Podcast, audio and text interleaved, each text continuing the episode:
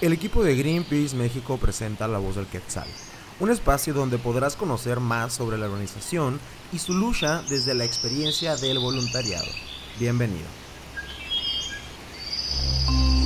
Hola comunidad, ¿qué tal? Sean bienvenidas y bienvenidos al sexto episodio de La Voz del Quetzal. En esta ocasión les platicaremos acerca de un tema en el que Greenpeace México ha tenido bastante presencia debido al impacto ambiental que ocasiona. El tren Maya,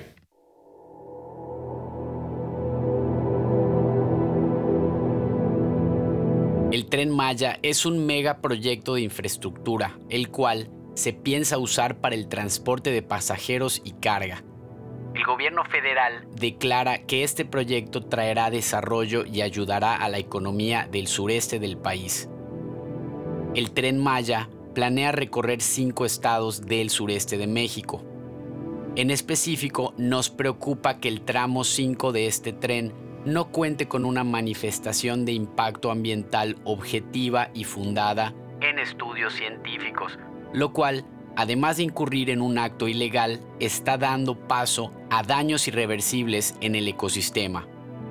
Esta ruta, tal como está planteada, fragmentará, deforestará, defaunará, contaminará y pondrá en riesgo aún más la selva, a los ríos y a las comunidades. Es por esto que Greenpeace México, junto con organizaciones locales, nacionales, colectivos y grupos locales, demandamos la suspensión inmediata del tramo 5 del tren. De las alertas ambientales que levantamos sobre las potenciales afectaciones medioambientales y daños irreversibles debido a la construcción del tramo 5, destacan las siguientes. En primer lugar, el terreno es poroso, por lo que la construcción de esta pesada infraestructura es riesgosa, ya que en el futuro podría haber colapsos. Además, para ponerse los pilotes se necesitará perforar el suelo, lo que llevará a la contaminación irreparable del acuífero. En segundo lugar, el mar Caribe comienza en las cuevas y en sus cuencas de captación todo lo que le sucede a los sistemas subterráneos de Quintana Roo impactará directamente al Mar Caribe.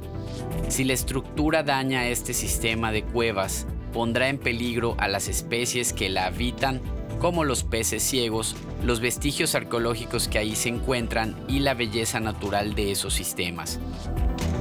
En tercer lugar, en esta región habitan 114 especies de mamíferos terrestres, algunas con categoría de riesgo, incluidos en la NOM 059, entre ellas el jaguar, y que dependen directamente de las cuevas y cenotes para su refugio y abastecimiento.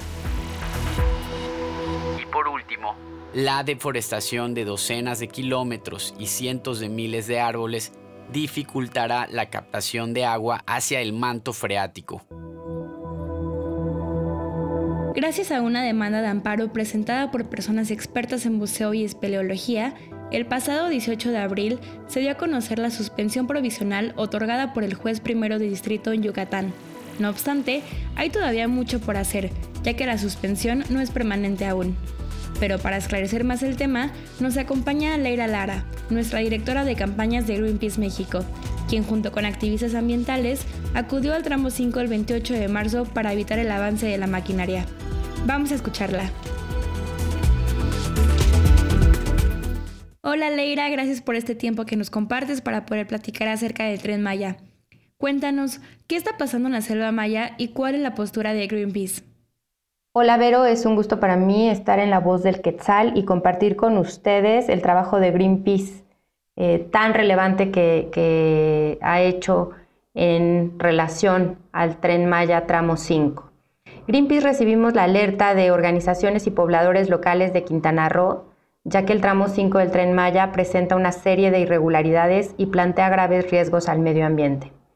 Las obras eh, comenzaron sin contar con una manifestación de impacto ambiental que eh, mandata la Ley General de Equilibrio Ecológico y Protección al Ambiente, la LEGEPA, y al no contar con tal manifestación y con la aprobación correspondiente de la Secretaría de Medio Ambiente, tales operaciones son ilegales. Eh, y estas operaciones del tramo 5 plantean un grave riesgo para la biodiversidad de la zona. Esta sección es la más riesgosa del tren y conecta eh, el tramo que va de Playa del Carmen a Tulum a través de 121 kilómetros de hábitat clave para especies amenazadas como el pez ciego, felinos y monos, así como cuevas inundadas y semi-inundadas y los flujos subterráneos de agua. Greenpeace se suma a la demanda de comunidades mayas, de organizaciones y pobladores locales para frenar inmediatamente las obras de construcción del tren Maya en el tramo 5. Eh, estas operaciones de, este tramo, sin una manifestación de impacto ambiental objetiva y fundada en estudios científicos, pone en riesgo a la selva maya, a la biodiversidad que alberga y a las comunidades que la habitan. Nos platicas acerca de todas estas especies que se van a ver amenazadas con el tramo 5 en específico del tren Maya. Además de esto, ¿por qué es tan importante el sureste del país para el medio ambiente? La región que integra la península de Yucatán, Chiapas y Tabasco es de gran importancia en términos ambientales y culturales, ya que cuenta con un gran patrimonio biocultural y es uno de los principales pulmones que aún nos quedan en el país. No obstante, este paraíso ha sido constantemente amenazado por diversas industrias, tanto por la de turismo depredador como por la agrícola ganadera. El tramo 5 del tren que conecta Playa del Carmen con Tulum a través de 121 kilómetros está impactando hábitat clave para especies amenazadas como el pez ciego, felinos y monos, así como el sistema de ríos subterráneos, cuevas, cenotes y flujos subterráneos de agua del gran acuífero maya. Con esta información que nos compartes podemos ver que el sureste del país es una de las zonas más importantes para México. Anteriormente mencionabas acerca de la manifestación de impacto ambiental. ¿A qué se refiere Greenpeace cuando argumenta que este megaproyecto no cuenta con tal manifestación? La LEGEPA, la Ley General de Equilibrio Ecológico y Protección al Ambiente, ordena que previamente al avance de obras de un proyecto debe presentarse por el desarrollador un estudio técnico-científico que evalúe los impactos que éste puede tener, puede ocasionar sobre el medio ambiente, así como señalar las medidas preventivas que podrían minimizar dichos efectos negativos producidos por la ejecución de las obras. Es un estudio que permite evaluar la factibilidad ambiental para la ejecución del proyecto o, en su caso, rechazarlo. Las autoridades no han respetado la ubicación del trazo en vías de comunicación preexistentes, como se había prometido, y la deforestación eh, y demás actividades que se han realizado hasta este día son completamente ilegales. Y además del impacto ambiental que se ha visto tras estos avances ilegales en tramo 5, ¿de qué forma se verán afectados los habitantes de la zona? Es correcto. Desafortunadamente el impacto también es a las comunidades locales, no solo al medio ambiente. Y las comunidades indígenas mayas no han pasado por un proceso de consulta público eh, previo, libro e informado estas comunidades han alertado ya públicamente que no se les consultó sobre el tipo de desarrollo que la zona requiere.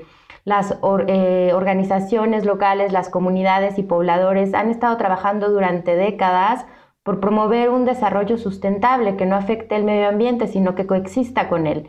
Eh, se han desarrollado modelos de agricultura ecológico tradicional, el sistema MILPA de manera ecológica y han hecho un gran trabajo que pues puede eh, verse afectado con la agudización de actividades turísticas, agrícola-ganaderas y que el tren Maya no únicamente impactará de manera inmediata la zona, sino que también podrá generar mayor presión de estas actividades industriales que ya vienen ocurriendo en la región.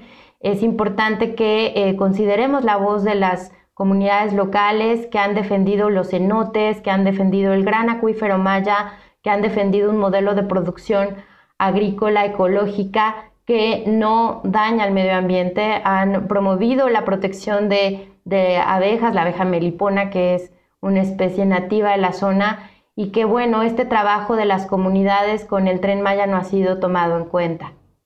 Asimismo está en riesgo eh, pues el, el, agua y es muy importante redimensionar la relevancia de la biodiversidad y este recurso básico el agua, para las comunidades locales, pero también eh, para, para comunidades un poco más alejadas. Este es un tema que nos debe importar a todas las mexicanas y mexicanos porque estamos hablando de uno de los pulmones más importantes del país y de un gran acuífero que tiene relevancia a nivel planetaria. Tras mencionar todos los daños que haría el tramo 5, ¿existen otras alternativas para no afectar a la biodiversidad y a las comunidades? Existen alternativas que pueden generar desarrollo sin destruir el hogar de miles de especies nativas, como proyectos de turismo responsable con el medio ambiente, alternativas de movilidad como un tren ligero en vías existentes y estudios de impacto ambiental son necesarios para fortalecer a la región y cuidar la biodiversidad mexicana. La biodiversidad y el agua son los recursos más importantes con los que cuenta nuestro país y por ello espacios como la península de Yucatán deben preservarse reconociendo los saberes de los pueblos indígenas, quienes han sido custodios de territorios, de la riqueza natural y cultural de México. Esperamos que estas alternativas sean escuchadas y se lleven a cabo para que ni la biodiversidad ni las comunidades locales se vean afectadas. Sabemos además que el 18 de abril se dio una suspensión temporal del tramo 5 gracias al arduo trabajo de varios colectivos locales. ¿Qué es lo que implica esta suspensión? Esta suspensión es temporal y se espera que el juez pueda dictar una permanente para que se suspendan las operaciones en tanto se lleve a cabo el juicio, detonado por el grupo de buzos y espeleólogos que presentaron eh, la demanda de amparo. Este es un gran logro de la gente, de expertos y pobladores, pero tenemos que seguir en alerta e impulsando acciones para lograr la evaluación de impacto ambiental que pueda ser base para la mejor toma de decisiones y la consideración de alternativas viables. Los proyectos de infraestructura, desarrollo económico y turísticos no pueden derivar de la destrucción de la naturaleza ni de la violación a los derechos humanos. Un gran logro sin duda de la gente de la zona, de los expertos y de las organizaciones que trabajaron en conjunto para poder ganar esta demanda. Y bueno, nosotros como ciudadanos y ciudadanas, ¿de qué manera podemos ayudar o contribuir? Sumándose a la campaña para proteger la selva maya. Hay varias formas de participar, firmando la petición, compartiéndola con familiares y amigos, participando en las ciberacciones convocadas por Greenpeace y sumándose a nuestro equipo de voluntariado. La lucha por el medio ambiente, por el planeta y por nuestro futuro requiere de muchas manos, mentes y corazones. Muchas gracias Aleira, esa fue la última pregunta y te agradecemos toda esta información que nos acabas de proporcionar que nos ha sido muy útil. Nos escuchamos pronto en La Voz del Quetzal.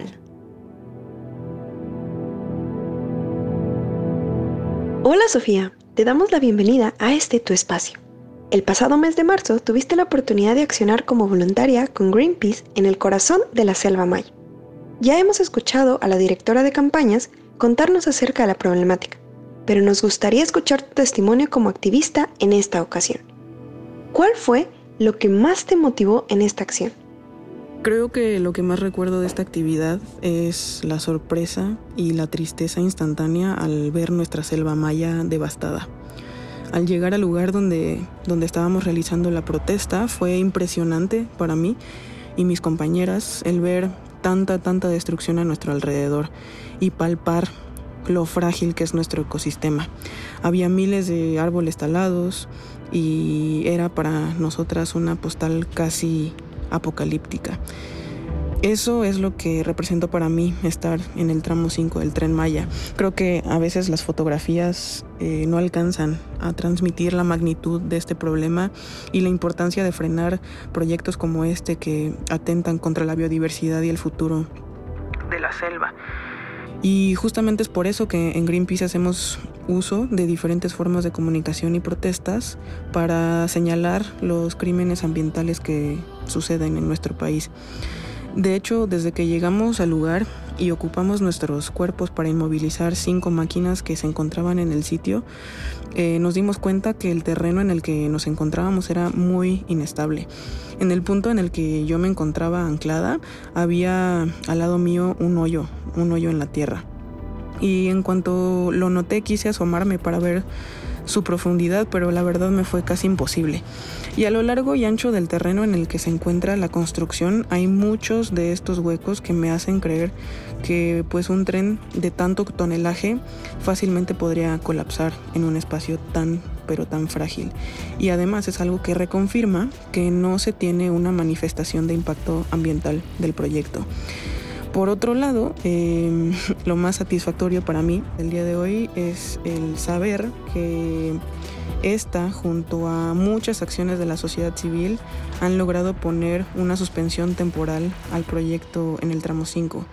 La presión mediática que se logra con manifestaciones no violentas por parte de organizaciones, colectivos, de la sociedad civil, es la prueba más grande de que todas y todos podemos eh, hacer frente a la crisis climática de diversas maneras, no solo algo como esto.